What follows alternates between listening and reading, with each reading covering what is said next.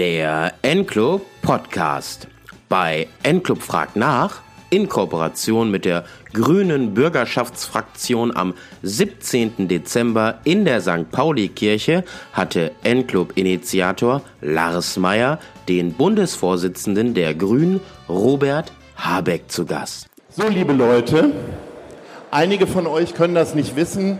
Wenn die Glocke läutet, geht's los. Meistens mit den 100 Sekunden. Die 100 Sekunden sind unser schönstes Format innerhalb des N-Clubs.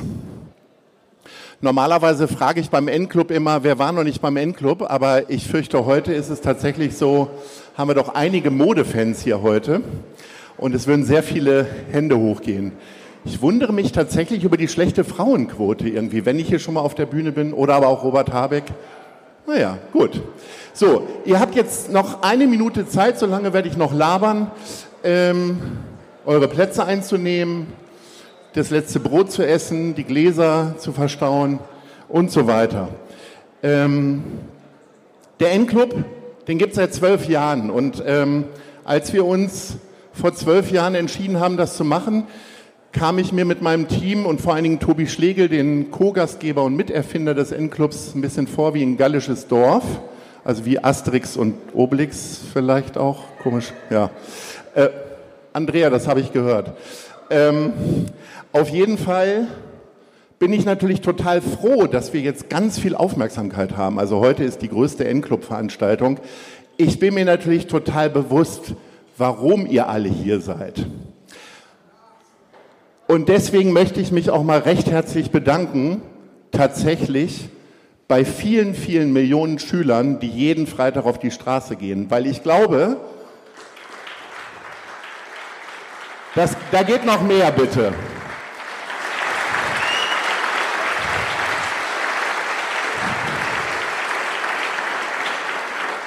Vor anderthalb Jahren wäre auch wegen Robert Habeck kurz vor Weihnachten hätten wahrscheinlich viele gesagt, ah, ich muss noch Plätzchen backen und so weiter.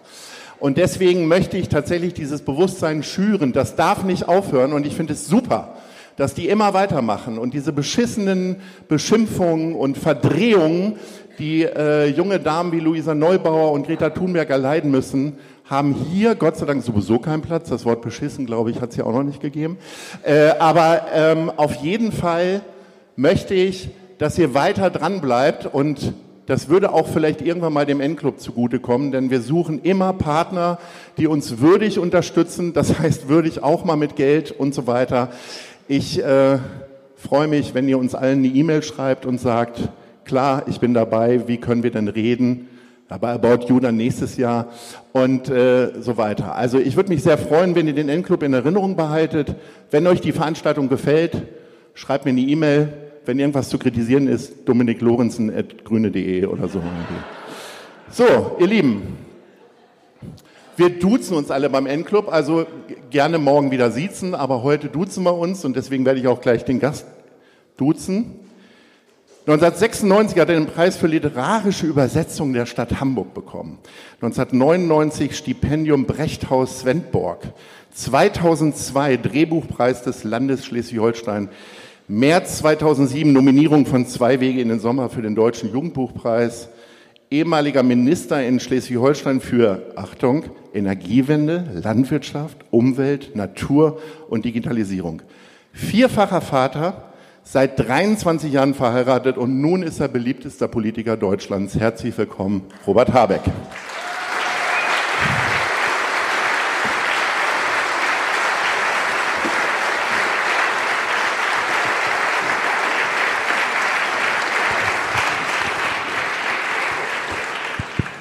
Das tut doch gut, oder? Ja, ja. Wasser oder Bier? Das Bier ist ja schon offen. Das ist genau das richtige Bier, Oder? das ist Ja. offen. Ich weiß, du hast Ko- vielleicht ein komisches ähm, lokales Bier. Es ist frisch und Ist neu, oder? Es ist neu, Früher ja. das Etikett, das Bier nicht, danke. Das eine, aber das Etikett ist neu, oder? das ist auch das Bier ist auch neu, glaube ich. Aber gut, das war der Werbeteil für Ratsherren. Die erhöhen jetzt den Anteil am Endclub. Vielen Dank, Robert. Ich bin ja nicht lange an der Uni gewesen und ähm, aber was ich gelernt habe, ist, dass man erstmal eine Definition suchen muss über all das, was man spricht. Ich habe mir mal den Spaß gemacht und bin gestern Abend auf einer Seite gewesen, auf einer medizinischen Seite und habe nachgeguckt, was die Definition von Grün ist und würde sie euch gerne allen mal vorlesen. Grün ist die Farbe der Mitte. In seiner vollendeten Neutralität zwischen allen Extremen wirkt es beruhigend, ohne zu ermüden. Die Farbe Grün fördert Eigenschaften wie Hilfsbereitschaft, Ausdauer, Toleranz und Zufriedenheit. In der medizinischen Farbtherapie gilt Grün als Farbe, die den Rhythmus von Herz und Nieren ausbalanciert. Auch bei Magengeschwüren, Allergien, Augenermüdung sowie bei Anzeichen vorzeitigen Alterns wird Grün eingesetzt. Die Farbe Grün dient als neutrale Heilfarbe, die keinerlei körperliche Beschwerden oder Gegenreaktionen hervorruft. Sie lässt Kräfte sammeln und bringt Regeneration, Grün vermittelt Augenruhe, denn der Blick ins Grüne ist niemals anstrengend, sondern stärkt das Auge für alle anderen Eindrücke. Wieso ist das nicht bei euch im Parteiprogramm?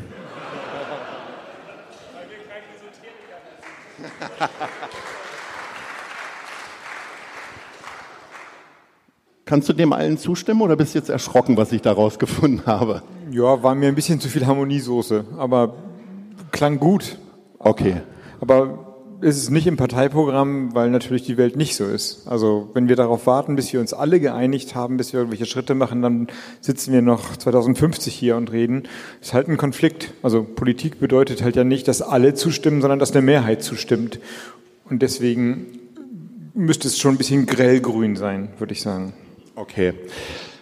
Trotzdem würde ich jetzt gerne nochmal diese Grünerei ein bisschen weitermachen. Ein kurzes Assoziationsspiel, nur so zum Warmwerden mal. Sag mir mal, was dir jeweils immer zu dem Begriff einfällt. Und wenn dir nichts einfällt, sagst du trotzdem was natürlich. Ähm, ich habe mal so ein paar Sachen aufgeschrieben, die alle grün sind. Waldmeister. Schüttelkorn. Schultafel. Wisst ihr, was das ist? Ja, ne? Nee? Ja, erklär mal kurz. Na, Ahoi Brausepulver, Waldmeister, Ah. in den Mund nehmen, Korn hinterher und schütteln. Das tut richtig weh. Das macht einen richtigen Bitte? Kopf. Das macht einen richtigen Kopf. Ja, das ist dann ein schönes Silvesterspiel. Äh, Schultafeln. Kreide, Jäger. Meister, Oh, das ist ganz schön besoffen hier, der Talk. Äh, Äpfel. Äpfel. Das sind die runden, was soll man einmal am Tag essen? Dann äh, sage ich jetzt Luther. Also ich dachte Korn, okay. Ähm, Fernet Menta. Bitte? Fernet Menta. Ich habe es nicht verstanden. Fernet Menta. Das ist das italienische äh, Gegenprodukt zu Jägermeister. Ach so. Ja, Prost. Ja. Werder Bremen. Deutscher Meister 2040. Und liegt gerade aktuell 0-4 hinten. Ich weiß. Hause. Das sagen die Hamburger hier. Ja. Ja. Kermit. Äh, Schweine im Weltall. Jetzt kommt die Werbeeinblendung zu Iglu. Spinat.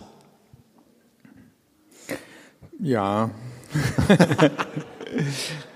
ja, nee, nicht vorbei, sondern ähm, Kindheitserinnerung. Ja. Artischocke. Artischoke. Ähm, Goethes Lieblingsgemüse. Oh, du, lerne ich heute noch was. Äh, Erbsensuppe. Überhaupt nicht mein Lieblingsessen. Doch, aber meins. Ja? Lecker, ja. Allerdings muss ich jetzt das ohne Schweinefleisch und Zeugs essen und so da Ja. dran. Irland.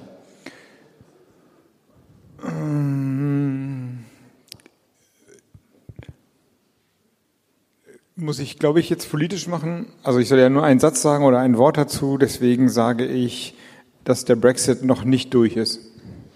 Okay. Gaulands Krawatte. Äh, Jägermeister. Brokkoli. Nicht Goethes Lieblingsgemüse und meins auch nicht. Gurken in Gin. Ja, das habe ich nie verstanden, was die Gurke daran soll. Sehr gut. Ja, gute Leute trinken Gin Tonic ohne Gemüse. Ja. Im Übrigen. Äh, Spotify hat ein grünes Logo für alle äh, Älteren. Ja, gibt's. Nutzt du aber nicht. Nee. Okay. Äh, Grün-Weiß-Dankersen. Grüner? Grün-Weiß-Dankersen. Die haben grüne Trikots tatsächlich. Ist äh, quasi mein Heimat-Handballclub. in Ja, der ersten dann- Liga. Jetzt zweite Liga, glaube ich gerade. Ähm, die, die waren so in den 70er Jahren gut, oder? Nee, die sind, äh, das ist so eine typische Fahrstuhlmannschaft. Äh, die sind so mal in der zweiten und mal in der ersten Liga. Aber schon länger nicht mehr in der ersten, oder? Ja, seit letztem Jahr. Okay. Okay. Ja. Ach so, echt? Heißen die denn noch Dankersen? Grün-Weiß-Dankersen. Heißen immer noch so und waren in der noch. ersten Liga? Immer noch, ja. Sicher? Ja, ganz sicher. Na, da bin ich nicht. Aber wir reden über Handball, nicht über Trampolinspringen. über Oder? Ja, dann, ähm, dann sage ich natürlich Flensburg. So, okay. Du bist warm? Wir können loslegen, oder? Ja. Sag mal, ähm, du bist jetzt vor ein paar Tagen in Israel gewesen und äh, der Spiegel schreibt Kanzler Schnupperkurs. Ähm, ich habe mich gefragt, warum gleich Israel? Weil das ist ja eigentlich eine der herausforderndsten Auslandsreisen, die man als deutscher Politiker machen kann. Also warum nicht einfach mal so zum Anfang Finnland, Kanada, Griechenland, irgendwie sowas? Naja, erstmal ist die Frage jetzt für mich nicht gewesen, ähm, warum Israel, das war eigentlich klar, erzähle ich gleich, sondern wann geht es erst einmal? Und wir hatten so ein strammes Jahr und im Jahr davor war ich noch bis Spätherbst Minister in Schleswig-Holstein, da war einfach überhaupt gar keine Zeit, sodass eigentlich jetzt erst der zweite Korridor war, wo man auch mal aus Deutschland raus konnte. Den ersten haben Annalena und ich genutzt, um in Europa uns mal vorzustellen beziehungsweise Kontakt aufzunehmen. Also ähm, Brüssel, Paris, Rom, Zürich. Damals haben wir noch Wahlkampf in der Schweiz. Und das zweite, die zweite Möglichkeit jetzt nach der Thüringen-Wahl und dem Bundesparteitag, den wir gerade hatten, der war einfach jetzt da. Und Israel beziehungsweise Israel und die palästinensischen Gebiete war, war immer mir klar, dass ich da schnell hin wollte. Aus verschiedenen Gründen. Drei würde ich sagen. Das eine ist einfach, dass ich wirklich glaube, dass Deutschland einen besonderen Blick auf diese Region haben muss, eine besondere Verpflichtung hat. Aus der Verpflichtung folgt aber natürlich auch etwas mehr, sich ein bisschen zu kümmern. Und das, glaube ich, wissen alle, auch aus privaten Urlauben, sich was anzulesen und da zu sein, sind einfach wirklich zwei Paar Schuhe. Ähm, Das zweite ist, dass die Konflikte in der Region rapide zugenommen haben und das Interesse dafür abgenommen hat. Also Konflikte sowohl in Israel, die haben jetzt zum dritten Mal Neuwahlen hintereinander. Netanyahu, der ähm, Ministerpräsident, hat eine Anklage an der Backe. Die, Im Grunde haben die eine ähnliche Situation wie in, überall in Europa oder auch in Deutschland, dass die Demokratie sich gerade völlig neu sortiert, dadurch sie aber nicht handlungsfähig werden, was wie in jeder Demokratie dazu führt, dass sich die autoritären Kräfte durchsetzen können. Es gibt einfach kein, keine demokratische Dynamik dagegen. Und äh, die Situation in Israel und Palästina ist halt kompliziert. Und das Dritte ist, dass wir in Deutschland erkennbar, das ist jetzt gar nicht so lustig, erkennbar einen erstarkten Antisemitismus haben. Deswegen ist das jetzt, finde ich, überdringlich gewesen, für mich jedenfalls dahin zu fahren oder jedenfalls die Zeit zu nutzen, dahin zu fahren und nicht nach Kanada. Kanada hat bestimmt auch Probleme, aber die sind nicht so unmittelbar mit unserer Geschichte und mit unserer Politik verzahnt äh, wie, wie Israel. Und ja, man kann da eigentlich nur was falsch machen. Richtig viel richtig machen kann man da nicht, aber das war ja gerade der Sinn dieser fünf Tage, das ein bisschen zu begreifen, was man da alles falsch machen kann. Ja. Ähm, nun ist denn nun ist der Nahostkonflikt, ich möchte sagen, noch komplizierter als die Pendlerpauschale. Äh, gehst du jetzt noch sensibler in so Interviews rein? Zum, zum Nahostkonflikt oder zu Israel? Naja, also ich, ich spiele halt auf die Pendlerpauschale an, was dich Ja, ja, okay. ja, ja. Aber äh, Ja. der Nahostkonflikt ist ja noch komplizierter. Okay, bei der Pendlerpauschale, du spielst darauf an, auf dieses Fernsehinterview, das ich da Mhm. im September, glaube ich, war es, hatte. Ja gut, ich habe es halt nicht gewusst, beziehungsweise hatte mir nicht, hätte ich länger überlegt, hätte ich es wahrscheinlich mich erinnert, aber ich hatte es nicht präsent, dass die Pendlerpauschale und in welcher Höhe auch für öffentlichen Personennahverkehr, gegebenenfalls sogar für Fahrräder gilt. Also du musst mir das nicht Nee, erklären. ich, wollte dir eh nicht erzählen, verstehen. ich wollte dir erzählen, dass am gleichen Tag, also ich habe mich natürlich ja. schwarz geärgert und als ich es gesagt habe, wusste ich sofort, was passieren würde. Ähm, deswegen habe ich mir so ein bisschen angeguckt, wer an dem Tag noch alles was Falsches erzählt hat. Alle, würde ich sagen. Alle okay. haben was Falsches erzählt. Ich habe halt blöderweise im Fernsehen gesagt, oh, das weiß ich ja gar nicht. Das hat mir das Genick gebrochen an der Stelle. Und ich, hab, ich kann dir noch erzählen, wir sind ja unter uns, warum ich das gesagt habe, das war in Flensburg, ich war zu Hause, ja, es war so eine komische, sterile Studiensituation, also du sprichst in so, eine, in so einen Bildschirm rein. Und ich habe mir davor überlegt, das dauert ja so drei Minuten, so ein Interview mit ähm, Berlin, wie heißt das Ding, Berlin Direkt oder so, ähm, oder Bericht aus Berlin, ich weiß gar nicht mehr, welcher es war. Robert, denk nicht drüber nach, dass du in einem Studio stehst und vor so einem komischen Fernseher stehst rede so, als würdest du mit deinen Nachbarn oder mit deinen Freunden oder sowas reden. Also krieg mal kurz aus dem Kopf raus, dass das so eine Politiker-Studiensituation ist, red mal einfach normal. Und dann hat er gesagt, aber Herr Habeck, das ist doch ganz anders. Und dann habe ich gesagt, oh, das weiß ich ja gar nicht. Das war der Fehler. Hätte ich gesagt, hier, denk dran, du machst hier keine Fehler, du bist ein Politiker, hätte ich wahrscheinlich gesagt, ja, Sie haben mich falsch verstanden. Das, äh, ich habe es ja genauso gemeint, wie Sie es gesagt haben oder so, wie das Politiker sagen. Das, und, und, und darüber denke ich in der Tat nach, kann ich mir das noch sozusagen vornehmen, zu vergessen, dass, äh, dass jeder Schritt öffentlich ist, auf eine Art. Ja. Ja. Naja, ich sage zu meinen Kolleginnen und Kollegen immer, Fehler machen uns so menschlich. Das ist vielleicht manchmal auch der Unterschied ja, zum Computer. Nee, so ist es nicht. Das ist vielleicht menschlich, aber also mein Beruf ist jetzt keiner, wo Menschlichkeit und Dankbarkeit und Rücksichtnahme so die Leitkategorien sind. Also ja, es ist nicht. Gut. Ja. Das ist, naja, das ist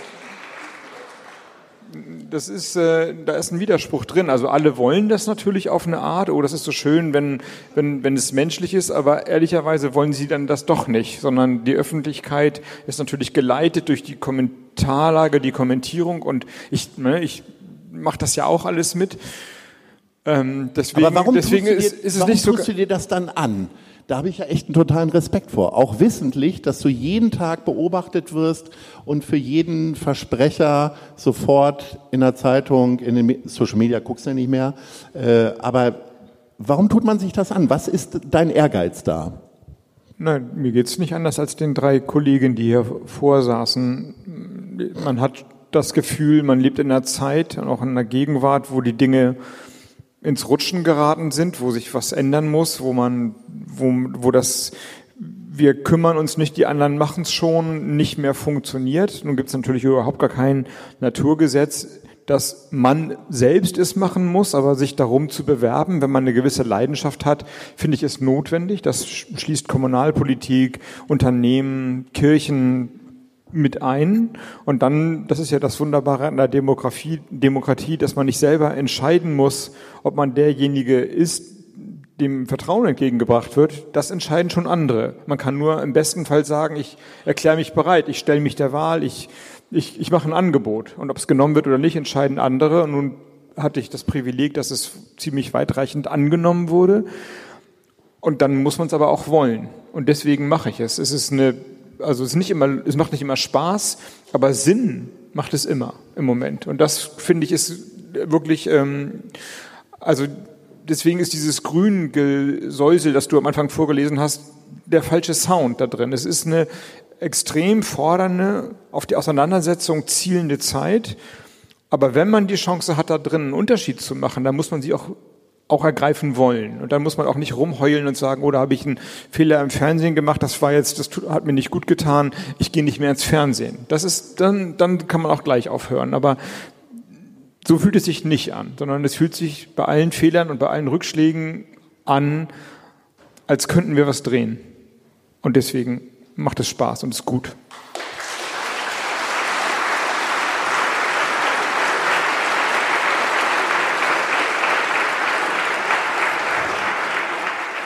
Ich bin ja, äh, wenn auch sehr, sehr kleiner, relativ selbstbestimmter Unternehmer. Also ich unterwerfe mich nur meinen Kolleginnen und manchmal auch den Kundinnen und Kunden. Ähm, ich, ehrlich gesagt, ich habe viele Verlockungen, habe ich widerstanden, in die Politik zu gehen, weil mir diese Kompromisse so sehr auf die Nerven gehen würden. Wie gehst du denn damit um, so als Freigeist, also eigentlich Buchautor und so weiter und trotzdem immer wieder sich viele Lobbyverbände und so weiter anzuhören. Also gerade äh, wenn Tarek sagt, Mensch, die CO2-Steuer, die könnte eigentlich noch viel teurer sein. Ich glaube, 180 Euro bewertet das Bundesumweltamt äh, die tatsächlichen Kosten. Jetzt sind wir bei 25, glaube ich. Ne? Ja, aber das ist äh, also nur mal bei dem sind, Beispiel. Nee, das sind zwei verschiedene Debatten, nur um das zu sortieren. Die die externen Kosten, so heißt das, also die Kosten, die man bezahlen müsste, wenn alle schädlichen Wirkungen voll bepreist werden, die liegen ungefähr bei 180 Euro. Also Auswirkungen auf die Gesundheit, Auswirkungen auf die Stadtinfrastruktur, schädliche Wirkungen durch CO2-Emissionen, also höhere Deiche, wenn das, der Meeresspiegel steigt oder ähm, höhere Kosten in der Wasserleitung und was, was weiß ich was. Die, so berechnet man diese externen Kosten, da kommt man bei 180 Euro raus. Die Frage, wie hoch der CO2-Preis ist, muss nicht mit der Ehrlichkeit der Bepreisung beantwortet werden. Kann man machen, aber es ist eine andere Diskussion, sondern die Frage beim CO2-Preis ist, wie hoch muss er sein, um eine Lenkungswirkung zu entfalten? Und deswegen kann man natürlich auch einen hohen CO2-Preis machen, man kann aber auch niedriger einsteigen. Wir wissen, jetzt, also der europäische Zertifikatehandel liegt bei 25 Euro. Der lag lange bei 5 oder 7 Euro und war damit völlig egal. Jetzt ist er bei 25 Euro. Das ist zu niedrig, aber es fängt jetzt an, eine Lenkungswirkung zu entfalten. Die Stahlbetriebe, die sich die letzten zehn Jahre null darum gekümmert haben, wie viel Kohle sie verballern, fangen jetzt an zu überlegen, ob sie Stahl nicht auch mit Wasserstoff produzieren können und den Wasserstoff, ähnlich wie die Antriebsschiffe, die Antriebe für für TUI erneuerbar herstellen können, bei 25 Euro und ärgern sich darüber, dass sie das nicht schon bei 7 Euro überlegt haben, um bei 25 Euro zu sparen. Deswegen würde ich sagen, der eigentlich gute Einstiegspreis wäre 40 Euro gewesen, aber bei 25 kann man damit rechnen, dass eine Lenkungswirkung einsetzt. Und wenn dann noch ein verbindlich eingeschlagener Anstieg da drin ist, dann wissen ja die Menschen, die Betriebe, die Leute, die sich neue Autos kaufen wollen, aha, es wird teurer werden. Das heißt also, ich glaube, zugegebenermaßen am unteren Ende, aber mit dieser, mit diesem Erfolg, ich würde sagen, es war ein Erfolg im Bundesrat, ist eine Lenkungswirkung eingefügt worden. Und man muss also, des, deswegen rede ich so lange, man muss nicht bei 180 Euro einsteigen. Das ist die nicht, ähm, das ist nicht notwendig. Man muss so einsteigen, dass eine Lenkungswirkung beginnt. Und das ist jetzt, glaube ich, ganz gut skizziert worden damit. Also es ist noch nicht ausreichend, aber man kann damit arbeiten oder darauf aufsetzen. Okay. Kommen wir aber trotzdem nochmal auf die Kompromissbereitschaft zurück. Darf ich noch was sagen? Du, du hast ein Mikro, du darfst natürlich reden. Ja, weil das war jetzt ähm, ganz gut, wie meine Partei da agiert hat, weil wir ähm, ich, ich erzähle das nur, weil das vielleicht nicht alle wissen. Der CO2-Preis war schon beschlossen oder er ist sogar noch beschlossen. Also es gibt ein Bundesgesetz im Bundestag gerade verabschiedet mit den Stimmen der Großen Koalition, dass der CO2-Preis bei 10,21 Euro äh, 22 eingeführt werden soll. Also das ist bestehende Gesetzesgrundlage. Und es ist in meiner Zeit, seitdem ich Politiker bin, und das sind jetzt immerhin zwölf Jahre, noch nie gelungen, eine Woche später ein gerade beschlossenes Gesetz wieder aufzubohren. Das ist zwar jetzt immer noch nicht durch. Also ne, es muss ja noch gemacht werden, aber es ist jedenfalls aufgebrochen worden und es gibt eine Einigung und ich glaube, dahinter kommt jetzt auch niemand mehr zurück. Also, dass ein gerade beschlossenes Gesetz sofort wieder kassiert wird, das gab es noch nie. Das ist eine wirklich große strategische Leistung gewesen und sie ist hat nur geklappt, weil mein Laden, und da ist er nicht berühmt dafür, an der Stelle sich nicht auseinander hat dividieren lassen. Also am Ende haben Toni Hofreiter und Winfried Kretschmann das Ding verhandelt. Er als Ministerpräsident von Baden-Württemberg und Toni als Fraktionsvorsitzender. Toni Hofreiter und, ja, Moment mal, ihr müsst zuhören, worüber ich gerade rede. Toni Hofreiter und Winfried Kretschmann haben das gemeinsam verhandelt. Das, dass man sowas erleben darf, ist geil. Das ist cool.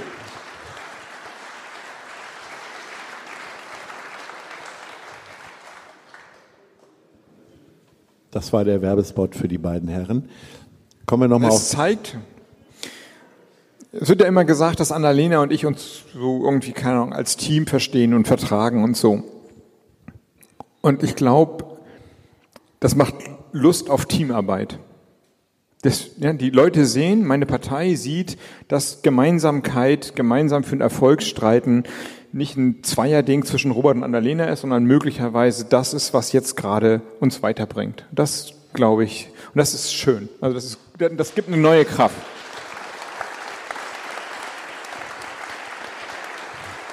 In der gesamtpolitischen Lage wäre es eh schön, wenn irgendwie mehr Zusammenarbeit entstehen würde, auch bei anderen Parteien. Das würde ja irgendwie auch eine klarere Politik geben. Aber sag jetzt nochmal, wie glücklich gehst du dann abends tatsächlich nach Hause? Weil, also würdest du es unterschreiben, dass du sehr viele Kompromisse eingehen musst oder sagst du, nö, läuft?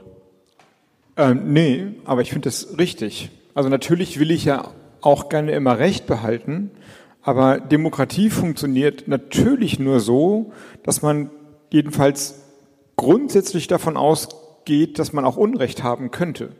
Also der Kompromiss ist das Wesen der Demokratie, weil er ja bedeutet, dass alle theoretisch Recht haben können.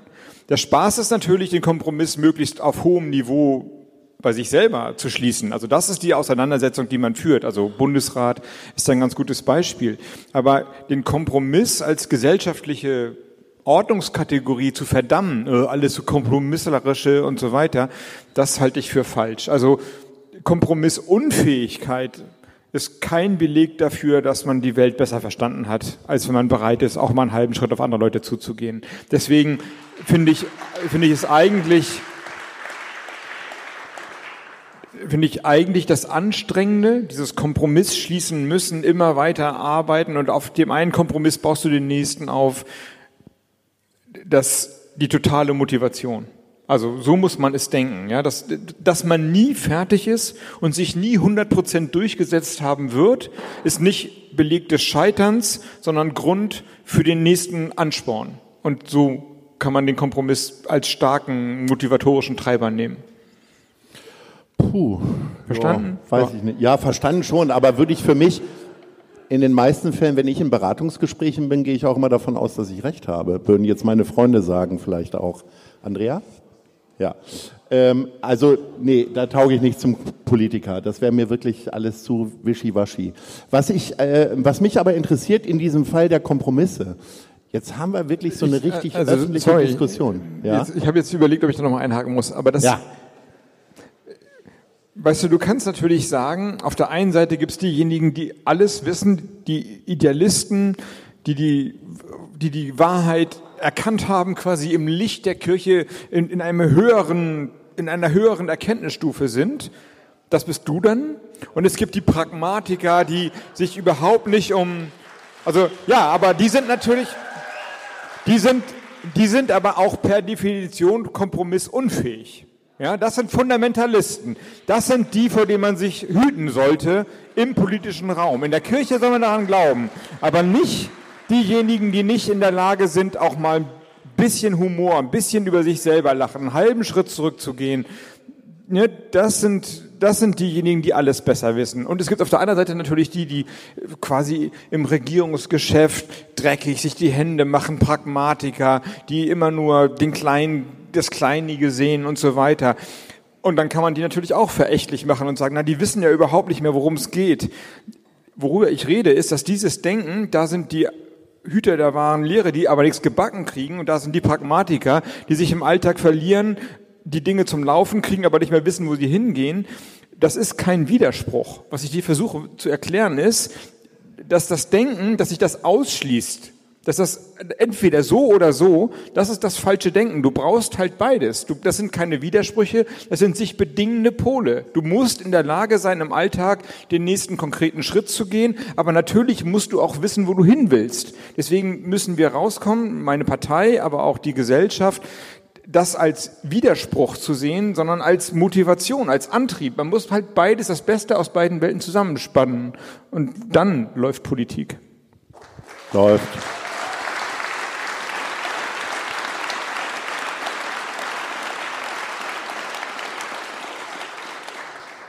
Mal weg von der Kompromissbereitschaft. Ähm, Hast du denn das Gefühl, ich meine, jetzt sind wirklich Millionen Kids auf der Straße jeden Freitag, die Eltern können sich morgens beim Frühstücksei einiges anhören, äh, die Industrie spricht auf einmal von Klimaschutz und Nachhaltigkeit. Ich muss das vor ein paar Jahren allen immer noch mal erklären, dass es nicht nur Umweltschutz ist und so weiter. Hast du das Gefühl, ich, also ich habe das Gefühl, dass die Grünen gerade das Problem haben, dass so viele Themen auf der Straße sind, dass ihr dem gar nicht einem nachkommen könnt? Naja, man bemüht sich. Also ähm, richtig, ich glaube, es ist, es spielt ja, ich, ich sag mal kurz was anderes zu Fridays for Future und dann was zu den Grünen. Ja, da wollte ich auch noch zu kommen. Ja. Ich glaube, dass Fridays for Future bei allem Klatschen hier in der Kirche an der bedenklichen Wasserscheide steht.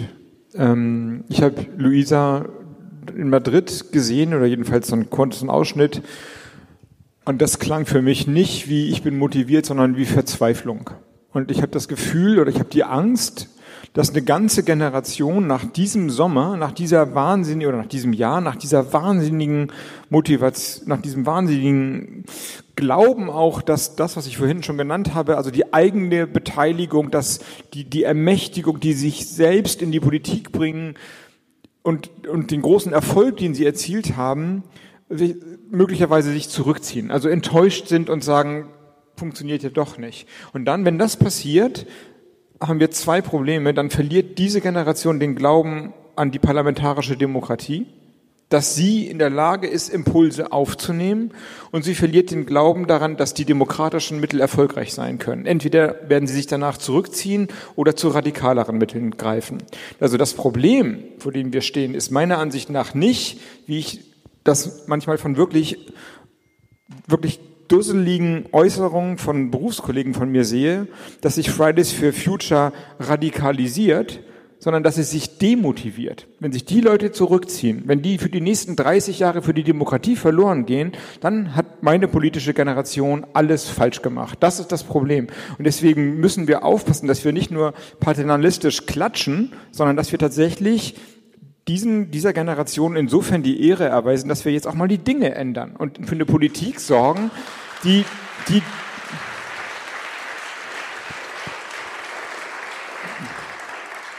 so, das war das Erste. Und bei den Grünen ist es so, dass ähm, wir natürlich diese Klimathemen versuchen umzusetzen auf der Bundesebene in Opposition, in Hamburg in der Regierung, Hamburger Klimaschutzgesetz oder Klimaschutzplan heißt das, Gesetzplan. Beides. Plan und Gesetz. Im Moment das anspruchsvollste Konzept, das ich kenne, bundesweit. Also da geht schon was voran. Ich glaube aber, dass der, dass das, was an Zuspruch meiner Partei gerade widerfährt, nicht alleine mit dem Klimaschutzthema verbunden ist. Auch natürlich, das will ich gar nicht in Abrede stellen, aber ich glaube, dahinter passiert eigentlich gerade was ganz anderes. Was wäre es denn noch? Das ist eine anschließende Frage, das ist ja klar. Ja, ähm, hm. ja, ich, also pass auf, die Grünen sind gegründet worden aus lauter widersprüchlichen Bewegungen. Konservative Umweltschützer, maoistische Kretschmänner, ne, soll man nicht vergessen, wie der mal drauf war.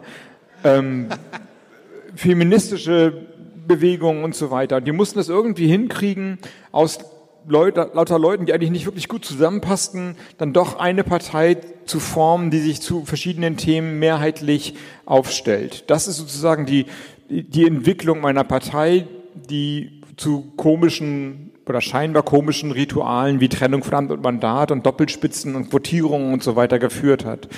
Und das, dafür sind wir oft verlacht worden. Das hat uns das Leben auch häufig ein bisschen schwer gemacht. Aber ich glaube, dass diese Kultur, also unterschiedliche Meinungen und unterschiedliche Menschen in unterschiedlichen Milieus dann doch über verschiedene Mechanismen zu einer gemeinsamen Haltung gegenüber Herausforderungen zu bringen, dass das die Geschichte hinter der Geschichte ist. Dass in einer Zeit, wo unsere Demokratie so gespreizt ist, dass lauter Leute in unterschiedlichen Lebensstilen und Formen und, und ganz unterschiedlichen Werten sich immer mehr auseinander bewegen, eine Politik gesucht wird, die das bestehen lässt, also die jetzt nicht sagt, so, das ist alles Quatsch und jetzt hören wir mal auf mit so vielen Menschen, die aus anderen Kulturen zu uns kommen und jetzt essen wir auch alle gleich wieder immer Eisbein zum Mittagessen und singen die gleichen Lieder und sehen alle gleich aus, also so eine identitäre Form wieder einführt. Das ist regressiv, das wirft zurück. Also man muss das ja als Freiheitsgrad bejahen, die Vielfalt und Pluralität der Gesellschaft. Und trotzdem muss man es schaffen, dass Politik klare Mandate bekommt. Also dass das nicht in, im Ungefähren bleibt. Und ich glaube, dass das das ist, was meine Partei vielleicht für einige jedenfalls verkörpert, dass es eine Art Erfahrung gibt, wie man eine offene Gesellschaft, wo Individualität und Freiheit gewahrt wird, organisieren kann und trotzdem sie nicht in lauter Beliebigkeit zerfällt. Und das wäre das wäre auch mein Anspruch an uns selbst, dass uns das gelingt. Beim Klimaschutz, aber auch bei allen anderen Themen. Ja. Ähm, du hast ja Fridays for Future schon angesprochen, worüber ich mir jederzeit Gedanken mache. Und sind wir jetzt mal optimistisch und es wird irgendwie gehört und es passiert irgendwas was denkst du denn, wie diese Organisationsform so weitergeht? Also nicht nur praktischerweise gehen die Freitage jetzt weiterhin drauf und ähm, oder äh, interessiert ihr euch als Partei möglicherweise eben auch für die Bewegung? Also Luisa Neubauer ist ja schon bei den Grünen, bei den anderen weiß ich es jetzt nicht so, bei den ganzen anderen Millionen. Ähm, wie schätzt du denn da die Situation ein? Ja, also ich die können sich natürlich Parteien aussuchen, wie sie wollen. Und es das ist stimmt. schön, wenn die zu den Grünen kommen. Und das machen auch sicherlich viele. Aber es ist eine eigene Bewegung. Und es gibt einen Unterschied zwischen Bewegung und Parteien. Das ist der Schritt, aus dem die, den die Grünen gerade gegangen sind, oder nee, gerade, ne, aber in den letzten 30, 40 Jahren, 30 Jahren gegangen ungefähr, sind. Naja, es waren viele Schritte. Aber heute sind wir keine Bewegung mehr. Also unsere Aufgabe ist nicht die einer Bewegung, sondern unsere Aufgabe ist die Bewegungsoffenheit zu behalten. Darüber habe ich gerade gesprochen. Sie aber in politische Vermachtung umzusetzen. Also in der Politik, das ist wieder deine, wie harmonisch das Grün ist, geht es letztlich darum, wer hat was vor und wer kriegt dafür die Mehrheiten entlang der Gesetze dieses Landes organisiert. Und das ist unsere Aufgabe. Wenn wir gut sind, machen wir es nicht so, wie Parteipolitik klassischerweise definiert ist. Also äh, ich bin der große Vorsitzende, ich habe jetzt die Macht, ich habe das Recht und ich höre, Dankeschön, ich habe gar nichts bestellt. Ähm, ich höre ich hör nicht zu, was die anderen macht und meine Partei ist die einzig beste, aber ich das schon höre, ja. Die einzige Partei, die die Welt retten kann, ist die SPD oder die Grünen oder die CDU oder so.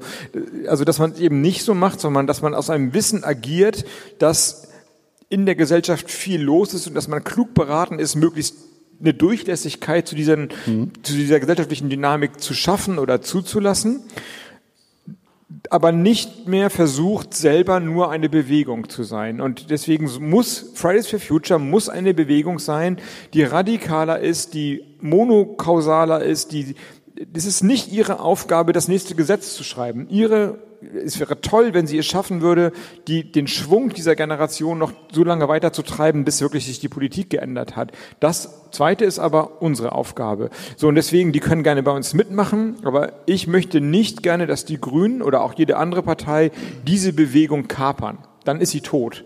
Und das, das, das, ist, wäre, das wäre fatal, wenn die gesellschaftliche Dynamik abgewirkt wird, weil sich Parteipolitiker da draufsetzen.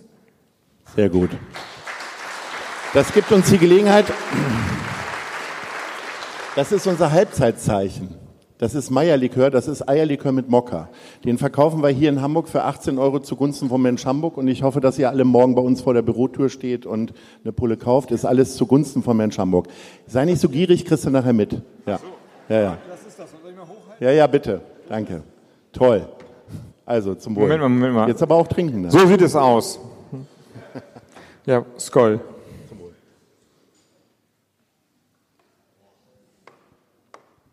Jetzt musst du ganz lange mm sagen. Das ist, kommt in der Radiowerbung auch so vor. Das schmeckt schon. Mm, lecker. Oder? Geil, Fehlt ne? ein bisschen Waldmeister.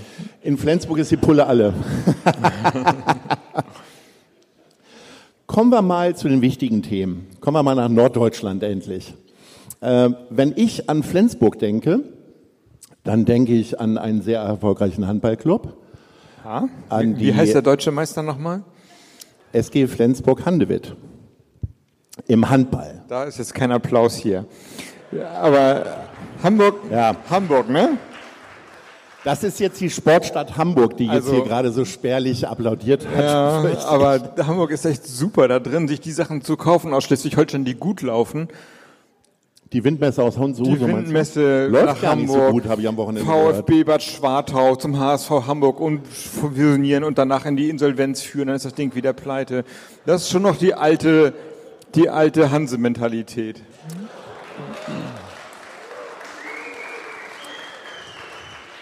Das ist der Grund, warum du es nie hier in Hamburg probiert hast, weil du Angst hattest zu scheitern als Schleswig-Holsteiner. also, wir machen mal weiter. Dann gibt's da dieses Verkehrsregister, wo man Punkte hat. Ähm, dann haben wir noch den Orion-Versand, hieß das früher, beziehungsweise Beate Use und Santiano. Ja. Äh, Jetzt mach du mal Werbung. Was, was ist Flensburg denn jetzt wirklich, so in drei Wörtern? Nö, das war schon ganz gut. Ja? Ja, ich würde auch sagen, also Flensburger Bier gibt's natürlich noch mit dem vom Land Schleswig-Holstein für 5 Millionen Euro geforderten, geförderten Plop-Verschluss, dass die, uns ging nur um das Geräusch. Es ist wirklich, ist keine Geschichte, ich erzähle keinen Scheiß. Fünf Millionen Euro? Ja, aber das war Ihr bevor die Grünen regiert haben. Das hat, Ja, ja. Das, hat, das hat die CDU gemacht, woraufhin Peter Harry Carstensen als Dankezeichen oder sowas einen äh, Klingelton als Ploppverschluss hatte. Also immer wenn, sein, immer wenn man ihn angerufen hat, hat sein Handy geploppt in der Hosentasche. Gut, für fünf Millionen Euro wird man es auch irgendwie verraten dürfen. Nein, und sonst ähm, die Nähe zu Dänemark ist, äh, wenn man im Stadtbild ist, es ist wirklich so, dass man das Gefühl hat, halb das Gefühl, in Skandinavien zu sein, weil man so viel Dänisch hört und viele Läden für die Dänen oder für die dänische Bevölkerung Flensburg ausgerichtet ist.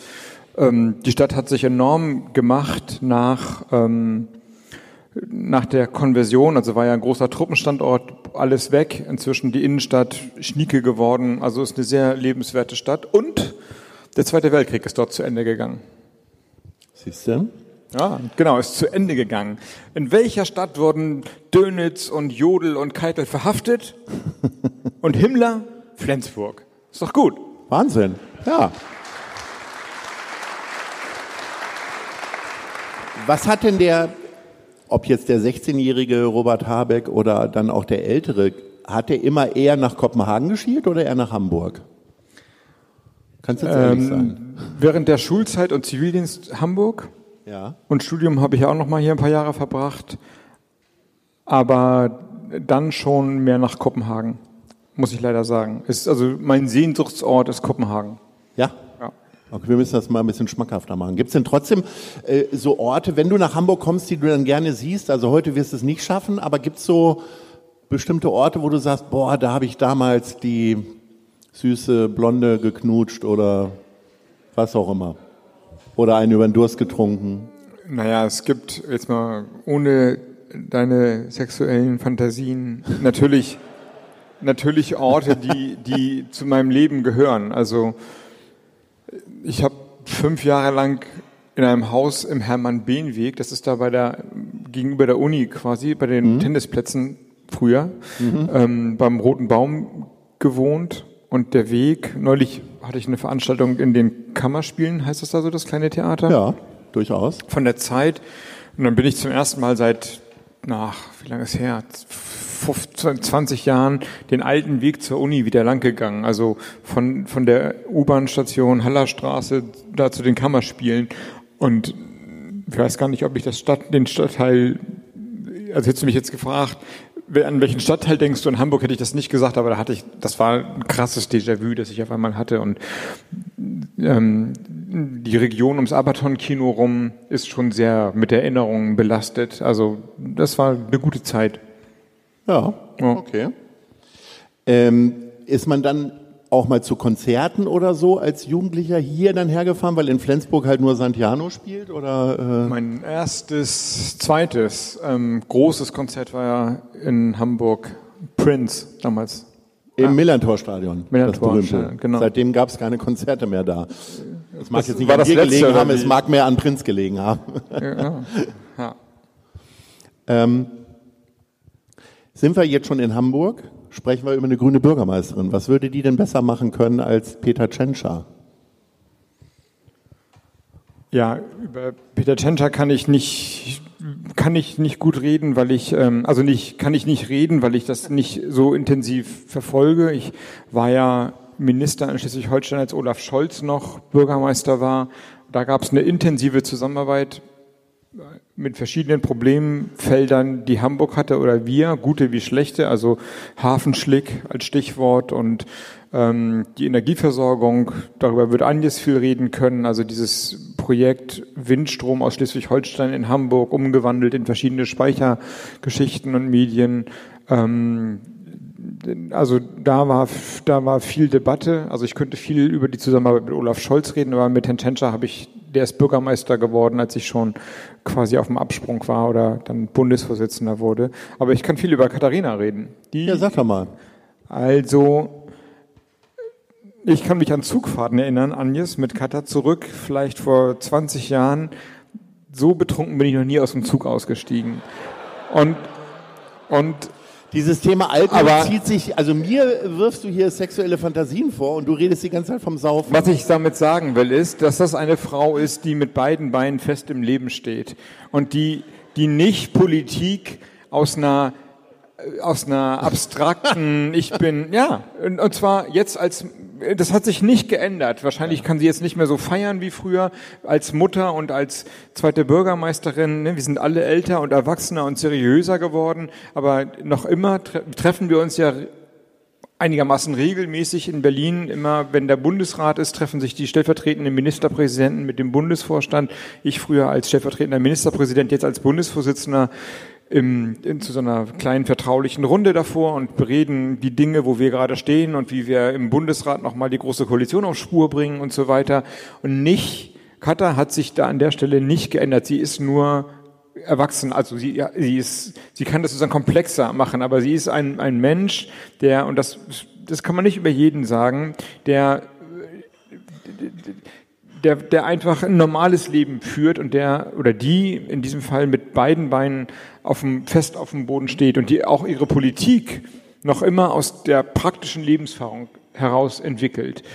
Und ich glaube, dass das das Stärkste einmal ist, was sie zusätzlich einbringen kann. Dazu gekommen ist natürlich jetzt nach dann fünf Jahren Vizebürgermeisterin das tiefe Wissen, wie Verwaltung funktioniert, was es bedeutet, eine Stadt, einen Stadtstaat zu repräsentieren. Also das Können des operationellen Geschäftes, das haben wir alle gelernt und Katar eben auch. Aber nicht weggegangen ist die Lebensfreude, das Unmittelbare, das Herzliche, das auf die Menschen zugehen, das aus dem Alltag heraus politische Intelligenz ableiten. Und das wiederum macht sie besonders, finde ich, dass und das kann man auch nicht über alle Politiker sagen. Es gibt eben sehr viele, die sehr früh in, einen, in diesen Kokon reingekommen sind, in dem wir alle ein Stück weit leben und die glauben, wenn die Zustimmung der Partei gesichert ist, dann hast du alles richtig gemacht. So ist Katar nicht, sondern sie weiß, dass die Zustimmung, dass im Zweifelsfall geht es darum, dass die Züge pünktlich kommen und dass man, äh, wenn man auf dem Fußboden sitzen muss, dass man zumindest ein Bier trinken darf, ohne vom Schaffner weggebürstet zu werden. Und dass das das Leben ausmacht. Und das würde ich sagen, ist die größte Qualität die Kombination aus politischer Erfahrung und Unmittelbarkeit und menschlicher Nähe und Lebensfreude. Und wenn dadurch, wenn die Stadt Hamburg das repräsentiert, dann wird sie gut repräsentiert.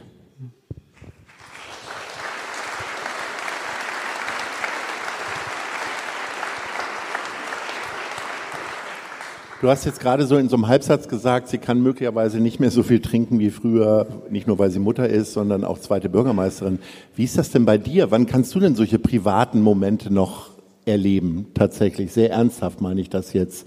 Also, dass du auch, also nicht die ganze Zeit diese Schere im Kopf hast und sagst, okay, zwei Bier, also wie so ein Autofahrer auf dem Land, zwei Bier, mehr geht nicht. Also eigentlich soll man ja gar kein Bier also trinken. Man muss leider sagen, dass Alkohol in der Politik kein Problem ist. Hier ja auch. Ich meine, das, das habe ich mir nicht gekauft, das Bier. Das steht hier so einfach rum.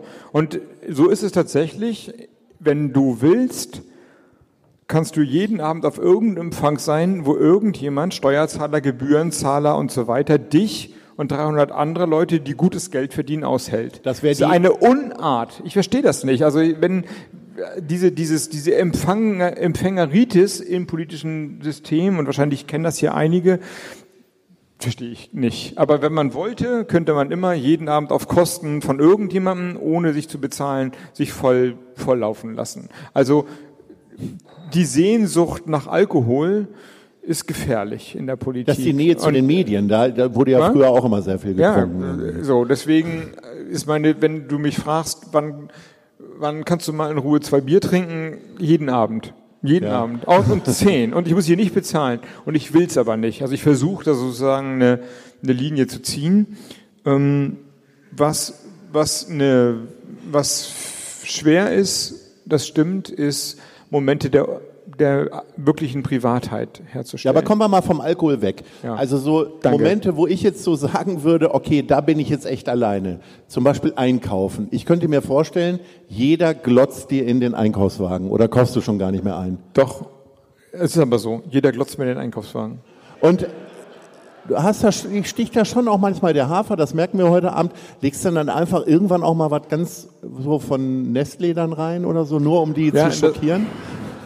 Das ist, das ist, das ist ehrlicherweise gar nicht lustig, weil das genau die Frage ist, ob man sich, wenn man im Fernsehen ist, vornimmt, möglichst normal zu sein oder nicht normal zu sein.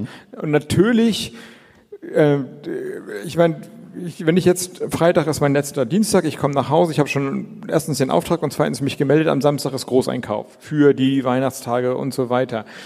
So und das wird, das wird viele Stunden dauern und natürlich will ich dann irgendwann auch mal fertig werden und äh, bei aller Liebe zu unserem super Biomarkt in Flensburg, paar Sachen müssen halt woanders herkommen und wenn ich dann, sagen wir mal, Tonic Water einkaufe, dann gucke ich mal um was nicht alkoholisches zu sagen. verdammt nah am Alkohol. Nö, ne? Tonic Water ist ja nicht alkoholisch, deswegen sage ich das ja. Dann gucke ich wahrscheinlich nicht drauf, ob, äh, ob das sozusagen ökologisch angebaut wurde oder nicht. So und, und ob es dann in Plastikflaschen oder in Glasflaschen ist, vergesse ich vielleicht auch. Und ich will es ehrlich gesagt auch vergessen. Wenn ich dann einkaufe, will ich kurz mal Robert sein und nicht der Typ aus dem Fernsehen. Und aber ich weiß nicht, du musst ja damit rechnen, dass das sofort getwittert, also fotografiert und dann getwittert wird, was das dann bedeutet. Also ich habe diese Schere schon im Kopf und das nervt mich total. Wie ist das Beispiel? Wie ist das beispielsweise mit Wellness? Bist du so ein Saunatyp? Bist du nah an Finnland dran irgendwie? Also äh, Cornelia Poletto hat mir vor zwei Wochen im Podcast äh, gesagt, dass das für sie kein Problem ist. Sie darf nur nicht reden, weil jeder ihre Stimme erkennt. Wer, und jetzt wer, muss man, wer hat das gesagt? Cornelia Poletto ist eine berühmte Fernsehköchin. Aha, okay. Und ähm, aber nun muss man ja in der Sauna eh nicht reden. Wie ist das? Gehst du da so völlig unbefangen hin oder machst du das eh nicht? Nee, in die Sauna war ich lange nicht. Okay. Aber einfach, weil es nicht so mein mein Begehr ist. Ja. Habe ich jetzt, aber ist natürlich so ähnlich, ne? Also habe ich jetzt noch nicht drüber nachgedacht, weil Sauna einfach nicht auf meiner Prioritätenliste sehr weit oben steht. Aber klar, die, die Frage stellt sich natürlich, kann jemand, der im Fernsehen immer rumhängt, nackig in der Sauna sitzen? Ja. ja. Also ja, und ich meine, dann fängt es schon an, und wenn man sagt nein, also wenn man sagt nein, er kann nicht nackig in der Sauna sitzen, er soll in der Talkshow nicht reden, wie ihm der Schnabel gewachsen ist, sondern wie es sich gehört für einen Politiker. Er soll nicht so einkaufen, wie alle einkaufen, sondern besser einkaufen. Und Autofahren soll er auch nicht und fliegen natürlich selbstverständlich nicht, auf die Kreuzfahrt auch nicht gehen, Fischstäbchen auch nicht so richtig essen. Dann dann darfst du dich natürlich auch nicht wundern, wenn politische Beschlüsse entstehen, die an der Lebenswirklichkeit der Menschen vorbeigehen. Ja. So. Und das, das ist einem ja intuitiv klar. Das ist einem natürlich intuitiv klar und trotzdem, und ich man merkt es ja, hat man, gibt es so eine mitschwingende Überlegung, oh, wie viel Ärger bist du eigentlich bereit, dir einzustecken? Und im Zweifelsfall wäre das Allereinfachste, ich gehe nicht einkaufen, sondern sag meiner Frau oder meinen Söhnen, geht ihr mal einkaufen. Ich traue mich nicht mehr auf die Straße.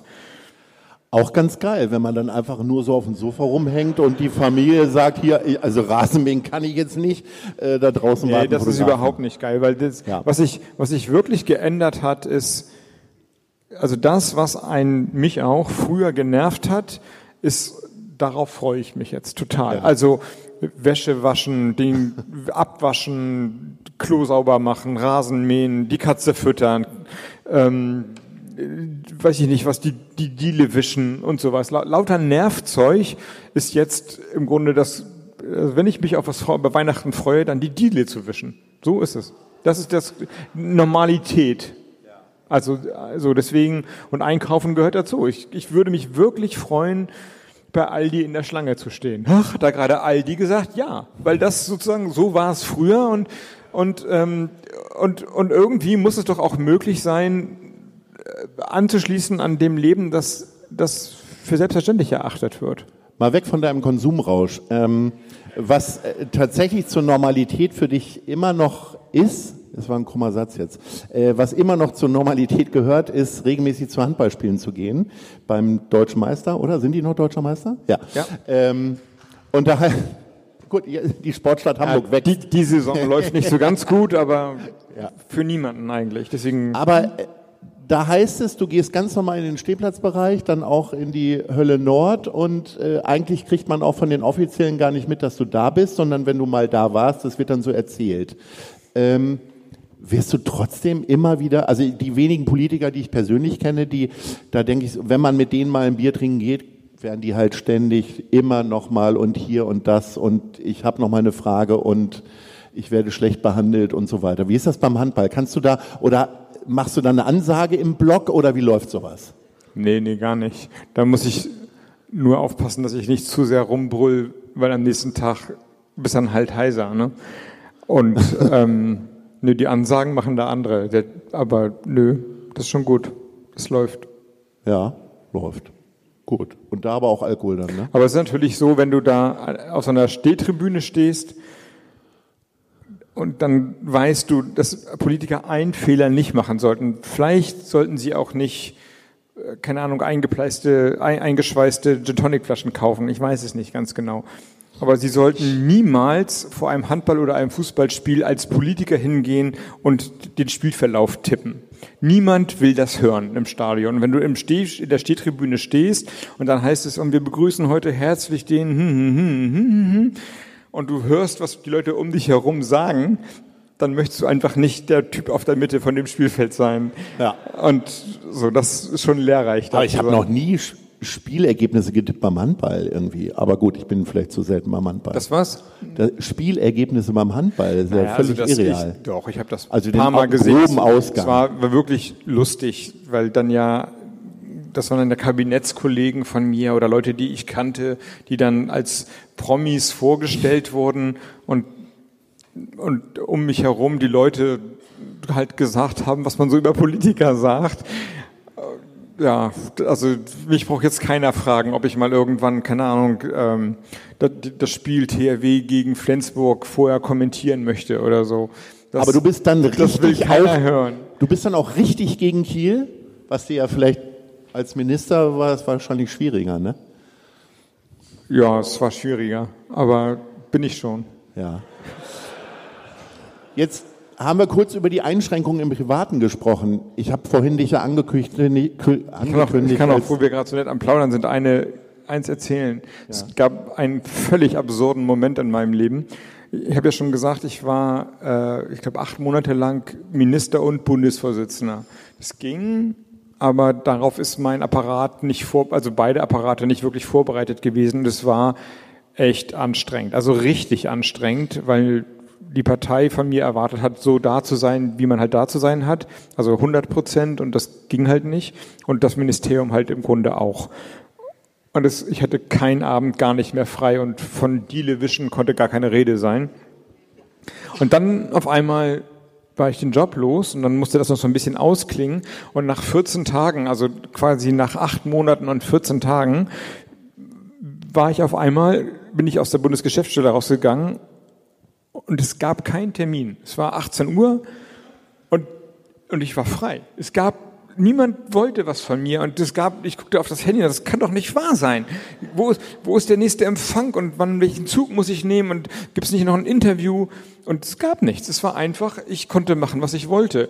Und ich wusste nicht, was ich machen sollte und bin zur Max-Schmeling-Halle gefahren in Berlin, wo die Füchse spielen. Und wer hat, gegen wen haben sie gespielt? Gegen Flensburg. Das war so, so absurd, dass ich dachte, und dann saß ich dazwischen den Berlinern an, an dem ersten freien Abend, also quasi an dem romantischen Abend in diesem Jahr, bin ich wieder zum Handball gefahren, als wäre, äh, ja gut, also ihr lacht nicht, aber für mich war es absurd komisch.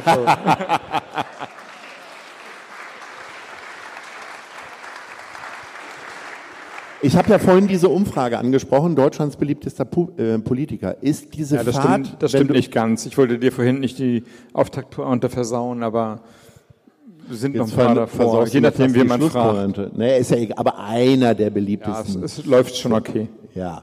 Ähm, hilft dann, wenn du dann in Hamburg umgestiegen bist, hilft das dann auch ein bisschen in der Normalität anzukommen? Weil, ich meine, man kommt dann nach Hause und muss dann als einer der beliebtesten deutschen Politiker dann doch die Wäsche waschen, Klo sauber machen und so weiter? Oder wie, wie, wie trimmst du dich da drauf zu sagen, okay, also man dann von mir sagt, wir geben uns nicht gegenseitig Autogramme zu Hause, äh, sondern diese Normalität muss man ja wahrscheinlich auch manchmal echt lernen, oder? Ja, wie soll ich das sagen? Manch, also ehrlicherweise fühlt sich dieses Bekanntsein ähm, so an, als ob es jemanden gibt, der so aussieht wie du und so heißt wie du und quasi parallel von dir sein Ding macht. Also ich hatte eine Situation, die wirklich, wirklich verrückt war am Anfang des Jahres, ja, letzten, dieses Jahres, war ja, sind ja, gab es, sind mal meine Internetdaten geklaut worden, Facebook und E-Mails von meiner Familie veröffentlicht worden im Internet und ähm, darüber wurde breit berichtet. Das war auch die Zeit, wo ich bei Twitter ausgestiegen bin. Und ich bin irgendwann mal von Berlin nach Hamburg gefahren und durch den Zug durchgegangen und war, ich war an der Woche auf der Titelseite vom Spiegel auf, einer, auf der Titelseite der Frankfurter Allgemeinen Sonntagszeitung und auf Seite drei, vier war eine Doppelseite der Bildzeitung über die Grünen, glaube ich. Ich bin durch den Zug gegangen und es fühlte sich an, wie der ganze Zug guckt auf mein Gesicht. Also alle, überall lag, die lagen eine von diesen Zeitungen rum. Ich bin da durchgegangen, aber mich hat halt keiner angeguckt. Die haben alle Zeitungen gelesen. Und das war so, und ich, ich hatte wirklich das Gefühl, ja, das ist doch wirklich irre. Guck mal, da gibt's einen, der sieht aus wie du. Der ist auf der Zeitung drauf. Und ich bin dann zum, weiß nicht, zum Klo gegangen oder was, oder wieder zurück und so, und so fühlt es sich eigentlich an. Also ich denke doch nicht drüber nach, wie gerade die Hitparade bei der ARD aussieht oder so. Das ist, ist ja nicht Teil meines Alltags. Also im Grunde fühlt sich das gar nicht an, ehrlich gesagt. Und das ist vielleicht auch ganz gut. Es ist abstrakt auf eine Art. Definitiv. Du musst gleich zum Zug, genau um in diese Normalität wieder zurückzufahren. Ähm, Sieghard Wilm hat vorhin schon gesagt, es ist bald Weihnachten, auch ich wurde dadurch erinnert. 17 Uhr, 24. Dezember, wer mich dann nochmal sprechen möchte, ich bin zumindest auch da.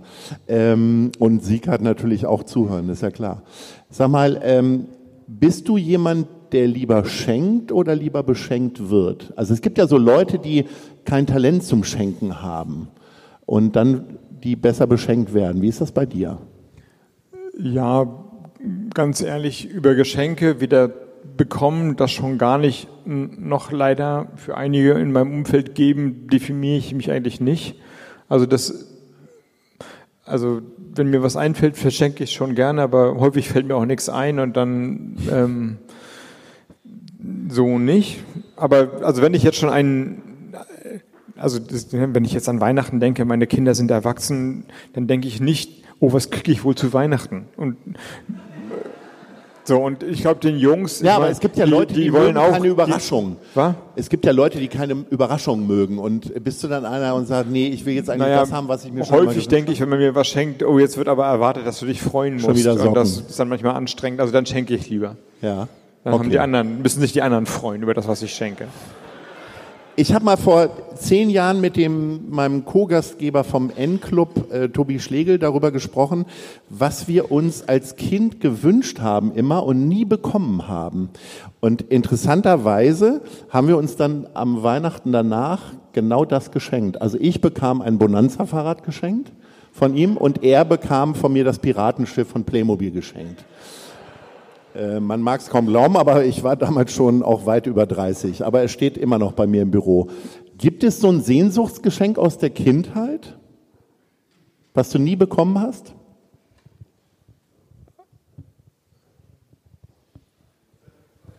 Was? Sag nichts Falsches. Nee, ich glaube, ich habe mir immer so ein langes Fahrtenmesser gewünscht und nie bekommen. Der Grüne will ein Messer haben. Naja, gut. Das ist doch ein schönes Schlusswort. Also Vergangenheit, ne? Ja, ja. Muss mir kein Messer schenken. Ja. Okay, Robert. Ich würde sagen, also ich würde mich sehr freuen, wir sehen dich häufiger hier in Hamburg. Möglicherweise schaffen wir es ja nächstes oder übernächstes Jahr nochmal. Irgendwann wird es für dich ja dann auch brenzlig. Ja, vor allem sehen wir uns schön im Februar und machen Katha zur Bürgermeisterin. Definitiv, definitiv.